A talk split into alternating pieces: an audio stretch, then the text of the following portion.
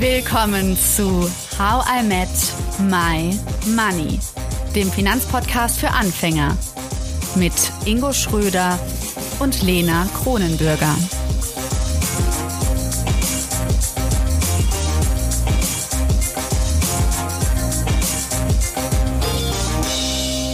Hallo Ingo. Hallo Lena. Heute ist unser Thema, nachdem wir krasses VWL-Wissen jetzt intus haben und Partywissen, investieren in Krisenzeiten. Mhm. Machst du das? Investierst du gerade? Nee, in ETFs gerade noch nicht nach, aber könnte vielleicht bald kommen. Ich überlege nämlich, seit wir die Folgen mit Stefan hatten, überlege ich total. Also, du weißt ja, hier New York, teuerste Stadt der Welt gefühlt. Ich kenne bisher noch keine teure, teure, mehr am teuersten. Lass mir das mit dem Deutsch. ähm, ich überlege auf jeden Fall gerade, inwiefern es bei mir Sinn macht oder nicht zu investieren. Investieren, ja, macht für mich Sinn. Auf der anderen Seite will ich auch meinen Notgroschen irgendwie größer lassen. Einfach, weil ich das Gefühl habe, ich brauche gerade einfach mehr Liquidität. Aber sagen wir mal, ich möchte jetzt investieren. Und vielleicht viele von euch da draußen sagen jetzt auch, oh mein Gott, Stefan und Ingo, ihr habt mir die Augen geöffnet, wir müssen jetzt endlich dieses Geld vom Sparkonto runterkriegen. Was müssen wir jetzt beachten, bevor wir in diesen Krisenzeiten investieren? Dass man die richtige Finanzplanung für sich selbst beachtet. Wir hatten ja schon mal das Treppensystem in Folge 69 angesprochen und da könnt ihr auch gerne noch mal reinhören, aber wir können es ja noch mal kurz zusammenfassen. Ich weiß es noch. Stufe 1. Stufe 1. Girokonto. Ich finde so ein schönes Wort. Giro. Ne? Okay. Giro. Giro. Stufe 2. Ähm, warte. Ohne auf irgendwelche Notizen zu gucken. Tagesgeldkonto. Ich habe nicht geguckt. Richtig. Und zwar, da sollte der Notgroschen drauf. Da ist er auch bei mir. Ja. Weil ich total immer das mache, was wir im Podcast besprechen. Sehr gut. Schön ins Notebook eingetragen, mhm. ne? Ins Logbuch. In, ins Notebook-Logbuch. International, ja. Und dann ist aber auch noch wichtig das Thema kurzfristige Liquidität.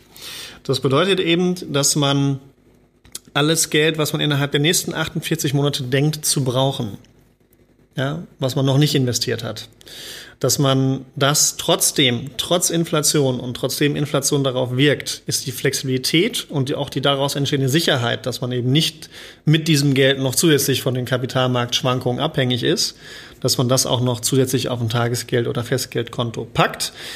Siebeneinhalb Prozent wird sowas nie bringen, aber wenn die Zinsen jetzt wieder steigen, dann werden auch Tagesgelder oder Festgeldkonten wieder ein bisschen mehr bringen so dass man dann auch nicht mehr ganz schlecht dasteht. Und ich habe jetzt auch schon gehört, dass die ersten Banken wieder anfangen, die Negativzinsen aufzuheben. Gleicht alles nicht die Inflation aus, aber es schafft eben eine gewisse Sicherheit und auch Flexibilität. Also die kurzfristige Liquidität ist für wirklich zwei Jahre. Soll ich mir das so 48 Monate. Das heißt, alles Geld, was du in den nächsten oh. 48 ja, Monaten zusätzlich verwendest oder brauchst, was nicht durch deine Ausgaben. Das ist richtig lange, aber. Aber das, was nicht durch, deine Einnahmen gedeckt wird, ne? Also wenn du äh, 5000 Euro einnimmst und du hast nur 4000 Euro Ausgaben, dann hast du ja 1000 Euro immer noch übrig. Wenn dann dein Notgroschen ausreichend ist, du aber noch feststellst, ja, ja, aber Moment, ich will mir jetzt eine Anschaffung machen von 30.000 Euro in zwei Jahren, wofür auch immer. Zum Beispiel könnte das Eigenkapital für eine Immobilie sein. Ich denke eher eine Weltreise. Oder eine Weltreise dann solltest du die 30.000 auf der hohen Kante haben, weil du sie ja nicht auf einmal decken kannst, wenn du nur 5.000 Euro Einnahmen hast und 4.000 Euro Ausgaben. Da, äh, okay, aber es sind schon dann so krasse Ausgaben. Also ich rede jetzt, Es kann auch 5.000 Euro sein. Also wenn du die 5.000 Euro neben deinem Notgroschen nicht on top für deine Weltreise übrig hast, dann sollte das Geld sein, was du auch nicht investierst. Okay. Also wenn du jetzt in zwei Jahren eine Weltreise machen willst und dafür 5.000 Euro brauchst, dann ist das Geld, was nicht investiert sein sollte. Hm. Ja, ich habe mich ja von Weltreisen ein bisschen verabschiedet. Das war ja mal lange ein Traum von mir, Ingo. Kurzer Funfact zu mir. Aber ich bin immer so gerne länger irgendwo. Also weißt du so, ich verbringe voll gerne Zeit irgendwo, dass ich das so ein bisschen kennenlerne. Deswegen weiß ich gar nicht, ob das so was für mich ist. Aber gut, das ist ein anderes Thema. Ähm, was passiert danach? Das zusammenfassend haben wir jetzt Stufe 1, Girokonto, Stufe 2, unsere Notgroschen, dann Stufe 3 bis 6, die kurzfristige Liquidität. Und jetzt, Ingo, möchte ich natürlich wissen, wie geht das Treppensystem weiter? Weißt du das noch von Folge 69? Ich überlege mal kurz. Ja, Es ist mir eingefallen. Danach kommt die mittelfristige Anlage und die langfristige Anlage. Und das ist dann im Endeffekt auch Geld, was du dann tatsächlich für die Investition, für zum Beispiel die Investition in ETFs verwenden kannst. Okay, cool. Das heißt, wir haben zunächst das, was wir einfach auf dem Konto haben oder was wir ausgeben können. Und dann kommt wirklich, ich meine, das heißt ja schon Anlage, Geldanlage. Mhm. Mm, kannst du die Stufe 7 bis 9 erklären, was ist das genau und ähm, wie lege ich das am besten an, dieses Geld? Ja, also die Stufe 7 bis 9 ist im Endeffekt mittelfristige Geldanlage. Das heißt Geld, wo man weiß, innerhalb der nächsten, sage ich mal, fünf bis zehn Jahre möchte ich darauf zugreifen. Das ist eben Geld, was ich dann auch jetzt schon in ETFs anlegen kann, aber ich muss mir halt bewusst sein, dass mein Anlagezeitraum nicht so lang ist. Und dementsprechend muss ich halt darauf achten, wenn ich das Geld anlege, dass es A natürlich passend zu meiner Risikobereitschaft ist, aber eben auch passend zu meinem Anlagezeitraum. Und in deinem Beispiel wäre es jetzt so, wenn du deine 70-30-Strategie hast, dann wären jetzt fünf Jahre Anlagezeitraum, die du dann vielleicht für, ich weiß nicht, zum Beispiel Eigenkapital, Immobilie, weil du jetzt aus der Immobilienreihe gelernt hast oder dich entschieden hast, yes, ich will meine eigene Immobilie haben, dann wären fünf Jahre Anlagezeitraum bei einer 70-30-Strategie schon relativ kurz. Das heißt, man müsste da eher runtergehen, zum Beispiel auf 40 Prozent Aktien-ETFs und 60 Prozent Anleihen-ETFs. Aber trotzdem könnte man eben in ETFs investieren. Mhm. Das habe ich ja jetzt noch gar nicht gemacht. Meinst du, das wäre cool? Also wenn ich wenn wir da nochmal live investieren und diese mittelfristige Anlage durchgehen? Hast du denn mittelfristige Ziele? Ja, gerade noch nicht so, aber die können ja kommen. Ich kann, ich kann mir sie auf jeden Fall überlegen. Also ich würde sagen, bis zu dieser Folge weiß ich, was so meine Ziele sind. Das sind genau diese Fragen wie, was machst du in fünf Jahren? Weißt du? Ja. Weiß ich nicht. Also es soll, also es sollte natürlich jetzt nicht sein, was man sich jetzt künstlich herbeizaubert. Also du musst jetzt ja nicht eine Geldanlage machen, wo du gar nicht das Ziel für hast. Aber ich kenne deine Reiselust so ein bisschen. Gibt es da nicht irgendwie auch so Weltreisen oder irgendwie sowas, was du mal machen wollen würdest? Ja, wobei das wäre, ja, total. Also Reisen ähm, steht immer oben. Ich denke natürlich auch an sowas so, wenn man wirklich so in so mittelfristige Anlage guckt, kann ich mir schon zum Beispiel, ich weiß nicht, kommen so Kinder und so, also die Idee einfach ins Spiel. Mhm. Frage ist, macht es Sinn, zum Beispiel da schon Richtung Elterngeld, sich das so selbst zusammenzubauen oder? Also Rücklagen zu bilden für Investitionen kann man natürlich machen, ist nicht typisch. Also normalerweise hat man halt einfach erhöhte Ausgaben und sagt halt auf Basis seiner Einnahmensituation, die man halt hat mit dem Partner, Partnerin zusammen, dass man dann das darüber stemmt. Also ist jetzt nicht unbedingt typisch, dass man Rücklagen bildet fürs Kinderkriegen. Klingt doch ein bisschen unromantisch, ne? Bevor wir jetzt in die Kiste Weiß steigen, äh, brauchen wir erstmal 20.000 Euro Rücklage. ich finde es irgendwie total wichtig, weil ich mache mir schon, also da auch gerade als Selbstständiger total Gedanken drum. Mhm. Ja, also dann kann man das auf jeden Fall machen. Ist natürlich immer so ein Punkt, wenn man das natürlich jetzt auf fünf Jahre plant und weiß, vorher passiert es nicht, dann wäre das richtig. Die kurzfristige Liquidität, die wir vorher angesprochen haben, war ja bis zu 48 Monate.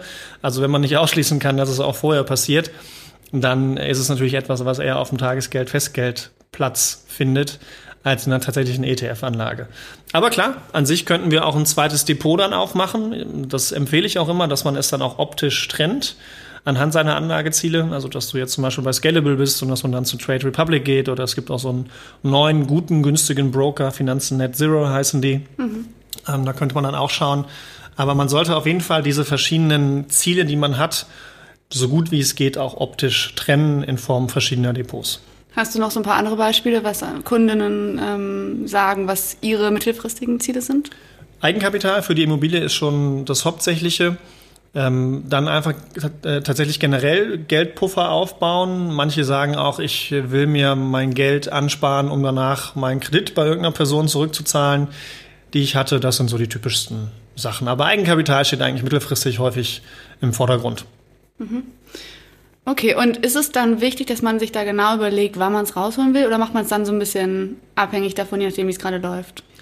Beides. Also natürlich sollte man von Anfang an sich überlegen, wie lange hat das Geld Zeit für mich zu arbeiten. Das ist ein ganz entscheidender Punkt und auch der Sinn dieses Treppensystems, das eben einmal mit der äh, mit dem Ziel zu verbinden, aber gleichzeitig auch eben mit der Zeit. Ja, das geht dann auch miteinander einher.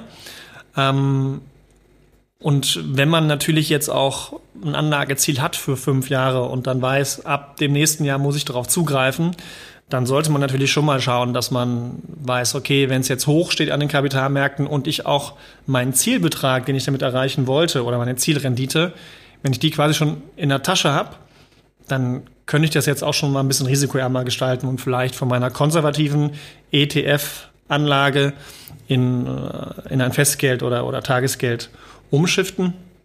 Aber die Frage ist auch immer, muss ich dann immer sofort an mein Geld dran, weil ich da kurzfristig zurückgelegt habe? Oder wenn man jetzt zum Beispiel den Kinderwunsch hat und dafür Rücklagen bilden will, dann ist es ja auch so, dass du wahrscheinlich jetzt nicht am Anfang sofort 30.000 Euro fürs Kind ausgibst, sondern erstmal Maxi Cosi und was nicht alles äh, kaufst, aber dann vielleicht erstmal nur 3.000, 4.000 Euro weggehen und so die Ausgaben erst nach und nach entstehen. Dementsprechend, selbst wenn es ein ungünstiger Zeitpunkt wäre, könnte man ja auch immer noch äh, diesen ungünstigen Zeitpunkt für einen Großteil seines Geldes aussitzen und dann später darauf zugreifen.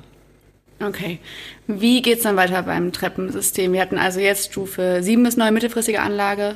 Was folgt nun? Ja, die langfristige Anlage, das bedeutet alles größer 15 bis 20 Jahre im Endeffekt, häufig dann auch verbunden mit dem Ziel Altersvorsorge.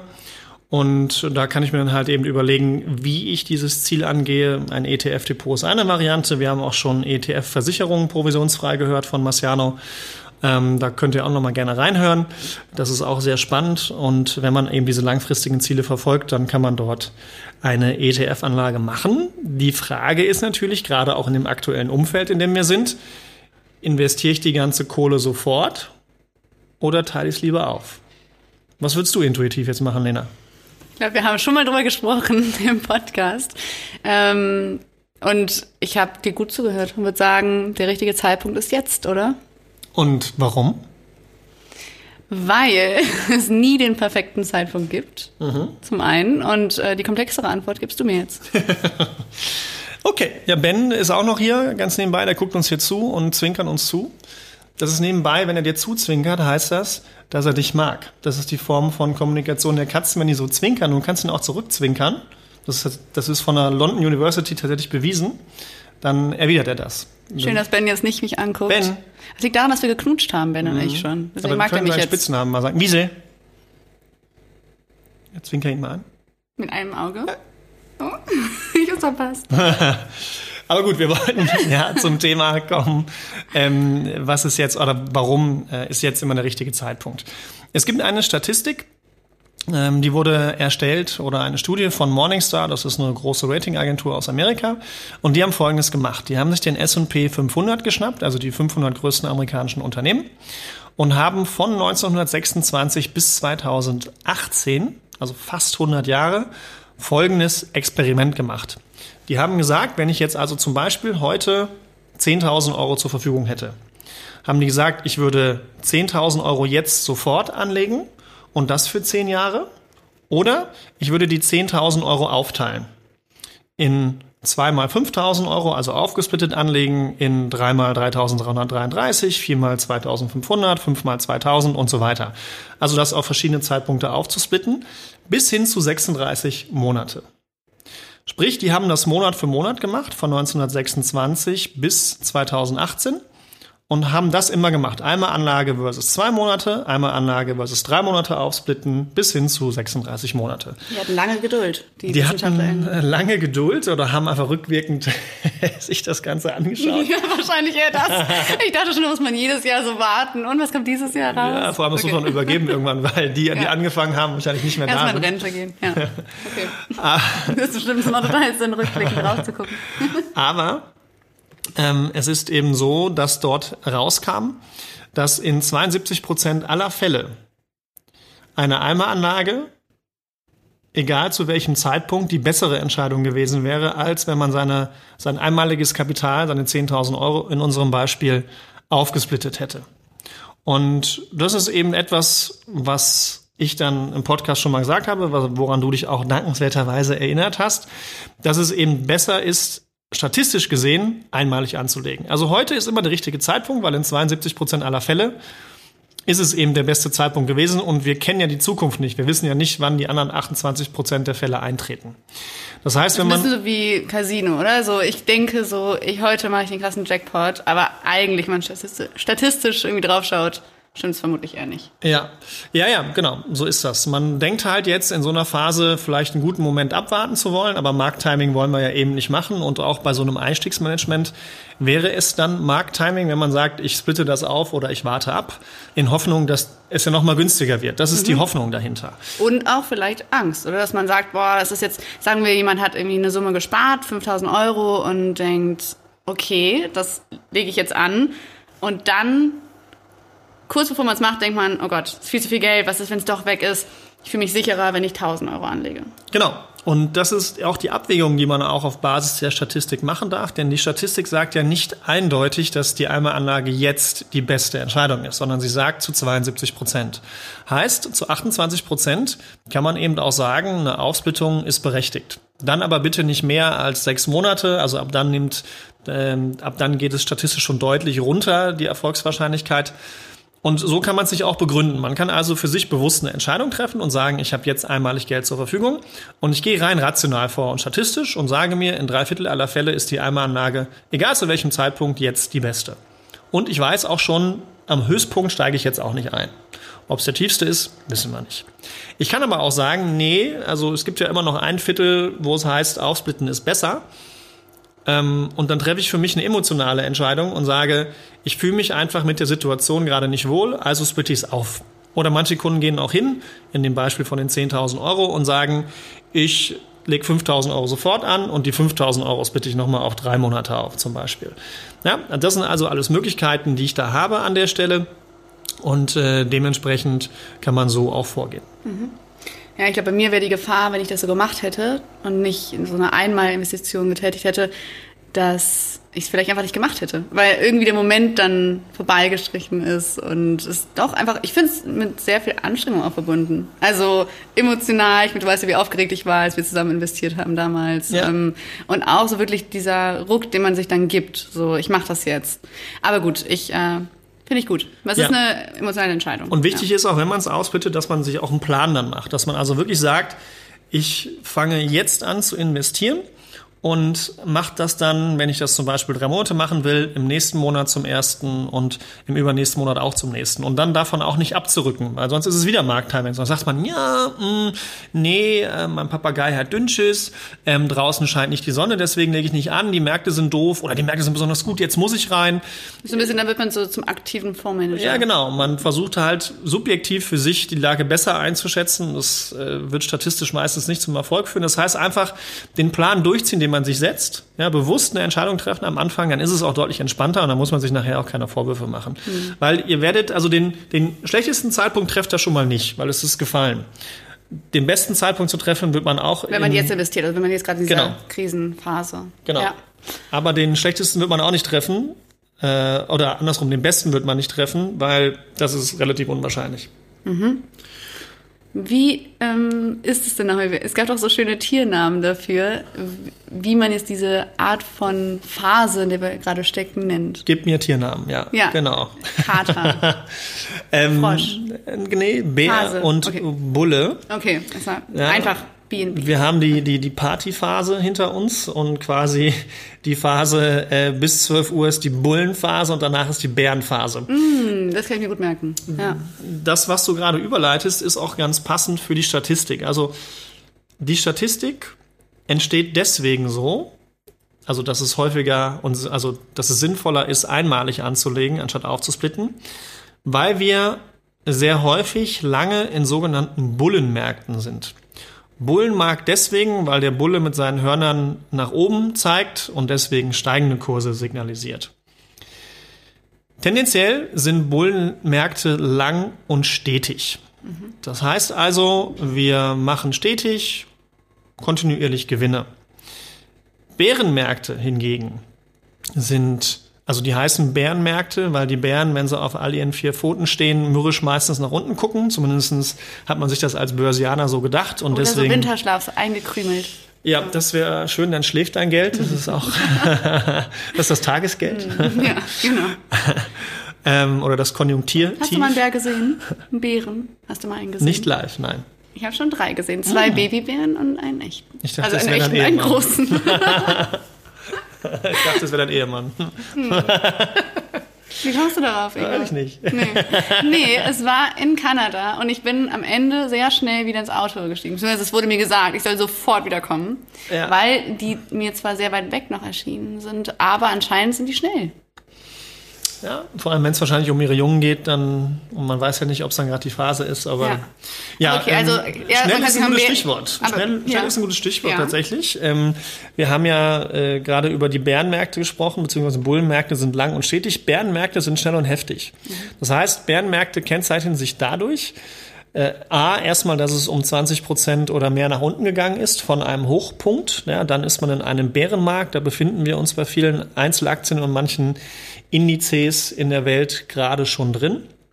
Ähm, das muss nicht immer in einem massiven Crash enden, aber es kennzeichnet sich eben durch eine kurze Zeit und durch äh, extreme Wertschwankungen. Ich stelle mir das jetzt so vor, die krasse Pranke des Bärs, die so richtig schnell einhaut. Mhm. Okay, das war schon. Das stelle ich mir vor. Das ist das Einzige, das aber sehr schnell und hart. Okay, lassen wir es. Wir haben auf jeden Fall, okay, Bären, ich habe es ein bisschen jetzt mit dem Negativen verbunden, Mhm. obwohl ich Bären so süß finde. Und äh, Bullen, super positiv. Es geht bergauf und die Phase dauert auch länger. Richtig, und das, was jetzt nochmal die, die zum Einstiegszeitpunkt, was dazukommt und wie man es verbinden kann, wenn es halt stetig und lange nach oben geht, dann kaufe ich ja, wenn ich es aufsplitte, eigentlich immer teurer nach. Ich habe also nicht diesen Cost-Average-Effekt, den manche sich immer herbeiwünschen, den gibt's eigentlich gar nicht, sondern in der Tendenz, weil es über 10, 11 Jahre solche Bullenmärkte gibt, kaufe ich kontinuierlich teurer nach. Bärenmärkte hingegen dauern meistens so anderthalb Jahre, sind dafür aber sehr heftig. Sprich, und da kommen wir zum nächsten Punkt, auch wenn man dieses Markttiming betreiben will, ist es halt super schwierig, weil man eben nicht diesen Einstiegszeitpunkt finden oder schwieriger finden kann, weil der Zeitraum, in dem die Verluste entstehen, super kurz ist. Und vor allem auch häufig dann super heftig. Und das Problem ist bei diesem Markttiming, das ist dann äh, ganz nebenbei auch schon ein, ein Don't, äh, was wir ja auch noch jetzt mit reinbringen, ein, ein Don't für die äh, Warum man nicht investieren sollte. in genau, also oder was man nicht tun sollte. Ach ja, stimmt nicht, warum man nicht investieren sollte. Genau, ein Don't, warum man Warum nichts- man nichts tun sollte, also was man nicht in Crashphasen machen sollte. Äh, Es gibt also ein Don't, was man nicht in Crashphasen tun sollte. Und ähm, das ist unter anderem dieses Markttiming betreiben, weil das Problem ist, wenn man versucht, die zehn schlechtesten Tage zum Beispiel zu eliminieren, und das denkt man sich ja vielleicht in solchen Crashphasen. Ne? Ich gehe jetzt raus. Ich hatte zum Beispiel ja so, ein, so, ein, so, ein, so eine Kundin, die hatte mir berichtet von einem Arbeitskollegen, der halt eben rausgegangen ist, sein ETF-Depot verkauft hat.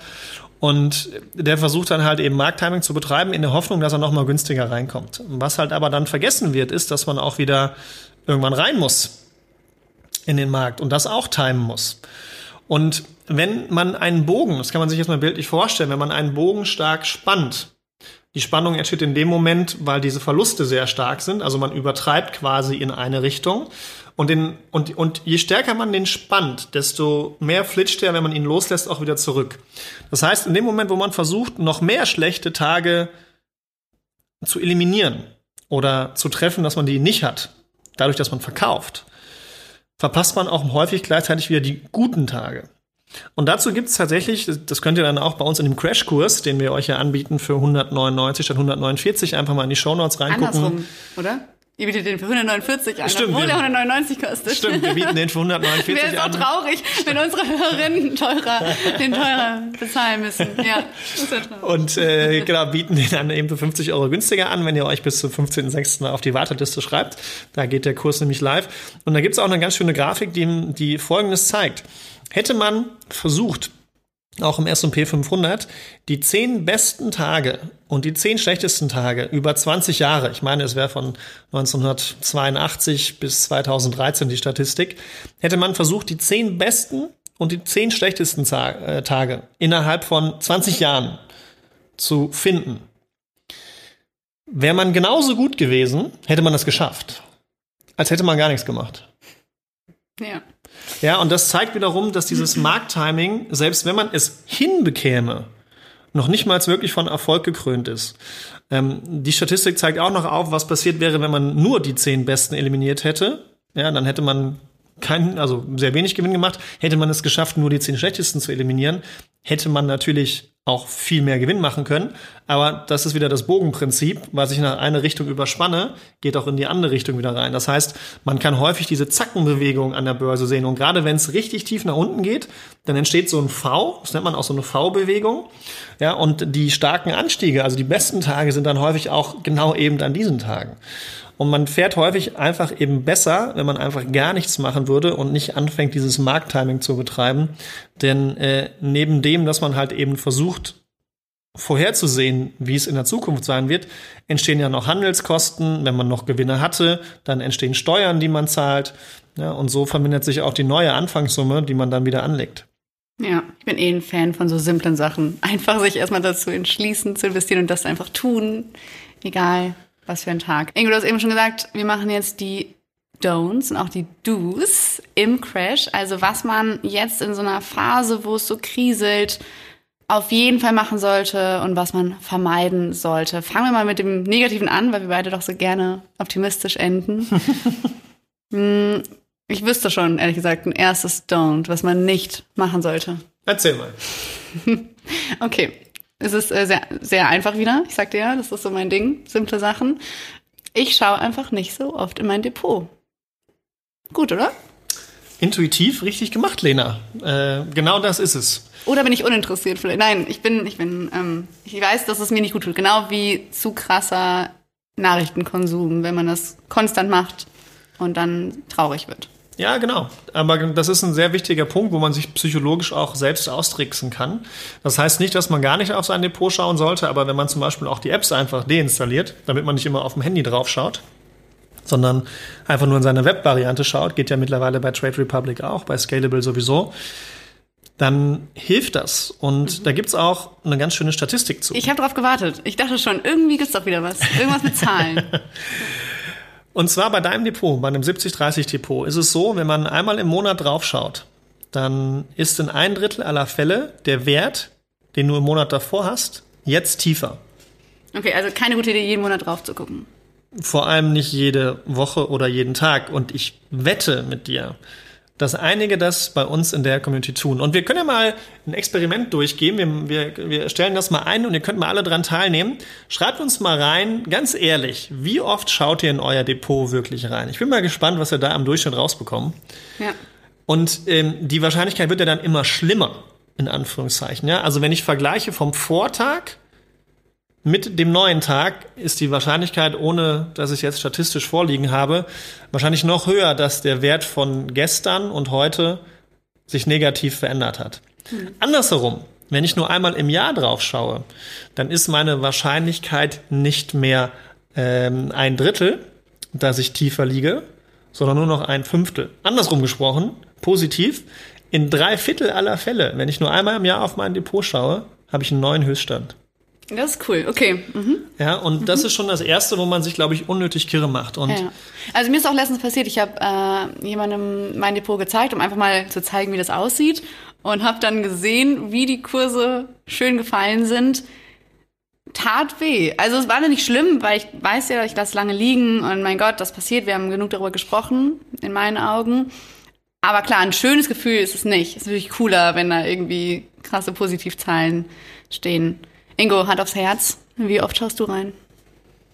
In mein ETF-Depot? Eigentlich nie. Da spricht die Ruhe aus dir. Okay. Haben wir noch ein zweites Don't? Wir wollen ja zwei Don'ts und zwei Do's haben. Ja, einmal hatten wir schon Markttiming gerade natürlich, das ist das eine. Ähm, aber dieser dauerhafte Börsennachrichtenkonsum, den sollte man auch stärker einschränken. Denn ähm, für euch wird ja nicht selektiert, was dann für euch die passenden Artikel und die passenden Nachrichten sind. Und wir hatten ja auch dieses Thema angesprochen, dass durch die Unsicherheit, die bei euch vielleicht entsteht, auch eben so kleine Lücken in das eigene Vertrauen und die eigene Geldanlage gerissen werden. Und dann ist man natürlich auch viel, viel empfänglicher, A, überhaupt für solchen Content und B, natürlich auch für kritischere Anlagen. Ähm, oder dann ist man auch empfänglicher für kritischere Kommentare. Und häufig, so erlebe ich es zumindest, hinterfragt man dann auch gar nicht, wer hat das überhaupt geschrieben. Dann steht im Handelsblatt etwas, der nächste Crash kommt, ETFs sind doof, die ETF-Bubble platzt und man sollte jetzt aktiv handeln. Und wenn man dann mal schaut, wer der Autor ist, dann ist es halt irgendein Gastautor, der einen aktiven Fonds managt oder irgendein Crash-Prophet oder jemand, der ein deutliches Interesse daran hat, dass ihr jetzt ein womöglich sicheres Produkt oder ein Buch von der Person kauft oder einen Kurs, der eben nicht dazu führt, dass ihr eure Geldanlage haltet, sondern eher in das Produkt oder das, was die Person empfiehlt, rein investiert. Und ähm, das ist natürlich schon ein Problem. Das heißt nicht, dass ihr aufhören solltet, seriöse Medien zu konsumieren. Aber selbst auch seriöseste Medienformate muss man immer wieder überprüfen, was ist die Quelle dahinter, welches Interesse hat die Person, diesen Artikel zu schreiben und was verkauft die Person auch im Endeffekt dahinter. Ja? Und da erlebe ich halt immer häufig, dass es besser ist, einfach nicht reinzuhören. Wir bauen zum Beispiel gerade ein Wissensportal für unsere KundInnen auf, wo wir ganz gezielt die Inhalte sammeln, die für sie und ihre Geldanlage in ihrer Situation wichtig sind. Ja, und nicht einfach diesen bunten Strauß an Informationen, der da draußen so rausgeht, der dann häufig zur Verunsicherung führt, sondern wichtig ist, seinen Plan zu behalten, seine Strategie zu verfolgen, den Anlagezeitraum durchzuziehen und äh, diese Börsennachrichten und auch diese Push-Nachrichten auf dem Handy, wenn dann irgendwann abends um 22.15 Uhr kurz vorm Schlafengehen kommt, äh, der große Börsencrash, äh, Vergleiche zu 2007, 2008 oder der Internetbubble und man ist kurz vorm Einschlafen und denkt sich, ach du Scheiße, äh, was passiert da jetzt eigentlich? Mhm. Ich weiß ja schon, dass du das trotzdem machst. Du bist ja schon ein guter ähm, Nachrichtenkenner. Wie ist es für dich, wenn da trotzdem solche Nachrichten kommen? Hast du noch diese Regung in dir oder bist du da wirklich vollkommen cool? Egal wie schlimm es aussieht. Also wenn ich jetzt mit meinem Spielgeld ein bisschen trade, dann regt sich da schon noch was. Aber fürs ETF-Depot und, und dem passenden Risiko, wie ich angelegt habe, passiert da nichts. Ich sehe es tatsächlich eher als Chancen und das kann man ja auch so sehen und dann sind wir auch eher schon bei den, bei den Do's. Die große Chance, und das steht in Stein gemeißelt, ist, es ist gerade nicht teuer. Ob es jetzt das günstigste ist, Wissen wir nicht. Aber wir sind schon mal 15 bis 20 Prozent, je nachdem, worauf man schaut. Bei manchen Technologieaktien sogar deutlicher äh, unten sind wir günstiger als also vorher. Shoppen, würde ich sagen, oder? Ja, man könnte zumindest so sich, sich überlegen, halt zu starten, zu shoppen. Ne? Ob man das dann einmalig macht oder aufteilt, das hatten wir ja gerade besprochen. Mhm. Das ist also so eine Sache. Also jetzt Leute, die sagen, ich habe mir so lange überlegt und ich weiß, viele von euch schreiben uns das auch, so dass sie uns ne, lange schon hören und trotzdem diesen Moment nicht hinkriegen, sich dann wirklich hinzusetzen und sich ein Herz zu fassen und sagen, jetzt investiere ich vielleicht diese Folge mal als Anlass nehmen, nochmal zu sagen, hm, vielleicht ist jetzt ein cooler Zeitpunkt. Ähm, wie sieht es aus für Leute wie mich, die jetzt schon ein ETF-Depot haben? Das Gleiche. Weiterkaufen? Weiterkaufen, wenn Geld da ist. Es gibt dazu auch so schöne Börsensprüche, kaufen, wenn die Kanonen donnern oder gierig sein, wenn andere ängstlich sind. Und das passiert gerade. Man kann also ganz klar, das hat man ja auch schon mal gierig thematisiert. Gierig sein ist cool, also jetzt ist cool. Okay. Ja. Mhm. Genau. Jetzt sind wir die Geizhälse in dieser Phase. Das finde ich schön. Genau. Und man kann dann eben nachkaufen, wenn man frisches Kapital hat. Wenn man kein frisches Kapital hat, kann man aber auch rebalancen. Das bedeutet, nehmen wir mal an, um das mal ganz plastisch zu machen. Warte kurz, rebalance, nee, Ingo. Also, ich sag mal so, wir hatten einen Novembertag dafür ausgewählt und jetzt kommst du wieder damit um die Ecke. So ist es. Ja. Ich weiß nicht, ob ich das gut finde, weil es bedeutet Arbeit. Das stimmt, aber es hilft dir. Denn wir machen das mal praktisch. Also Rebalancing oder Rebalancing machen wir ja deswegen, damit wir deine Ausgangsallokation von 70-30 wiederherstellen. Wenn jetzt zum Beispiel der Aktienmarkt noch um 10% mehr fallen würde und man sich dann deine Allokation betrachtet, dann wird die wahrscheinlich nicht mehr bei 70-30 sein, sondern bei 60-40 oder, wenn es noch einen Ticken weiter fällt, sogar bei 50-50 sein. Das heißt, du bist tatsächlich zu wenig im Risiko für das, was du dir eigentlich gewünscht hast und wie dein Anlagezeitraum dazu passt. Deswegen empfiehlt es sich, auch wenn es stark an der Börse fällt, nochmal zu schauen, kann ich entweder mit frischem Kapital rebalancen oder stelle ich meine Ausgangsallokation von 50-50, äh, von 70-30 wieder her. Das heißt, ich verkaufe tatsächlich Anleihen, auch wenn sie ein bisschen gesunken sind in der jetzigen Phase, und kaufe Aktien nach. Denn damit habe ich ja mehr Risiko dann. Damit hast du gleich viel Risiko wie vorher. Gleich viel? Ach, weil die gesunken sind? Genau. Okay. Ja, du bist ja von 70-30 mhm. auf 50-50 runtergegangen. Die Aktien sind stärker gesunken. Und es ist auch deswegen sinnvoll, weil das, was sich ja nach so einer Crash-Phase oder einer Phase mit längeren Verlusten deutlich schneller wieder erholt, weil es ja vorher auch stärker gefallen ist, sind die Aktien. Mhm. Das heißt, ich hole mir wieder trockenes Schießpulver rein, was dann eben auch besser zünden kann im Nachgang. Ja?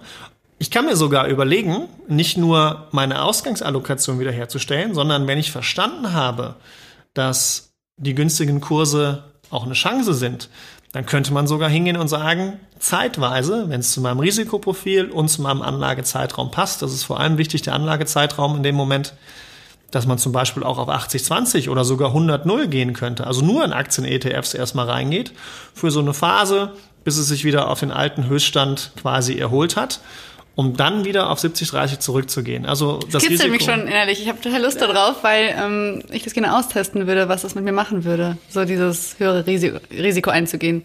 Während vielleicht jetzt andere von euch da draußen sagen, hä, nein, das ist eh schon total risikoreich. Aber ich würde es gerne machen und jetzt ist die Frage, wann machen wir das? Ich weiß es nicht, Linda.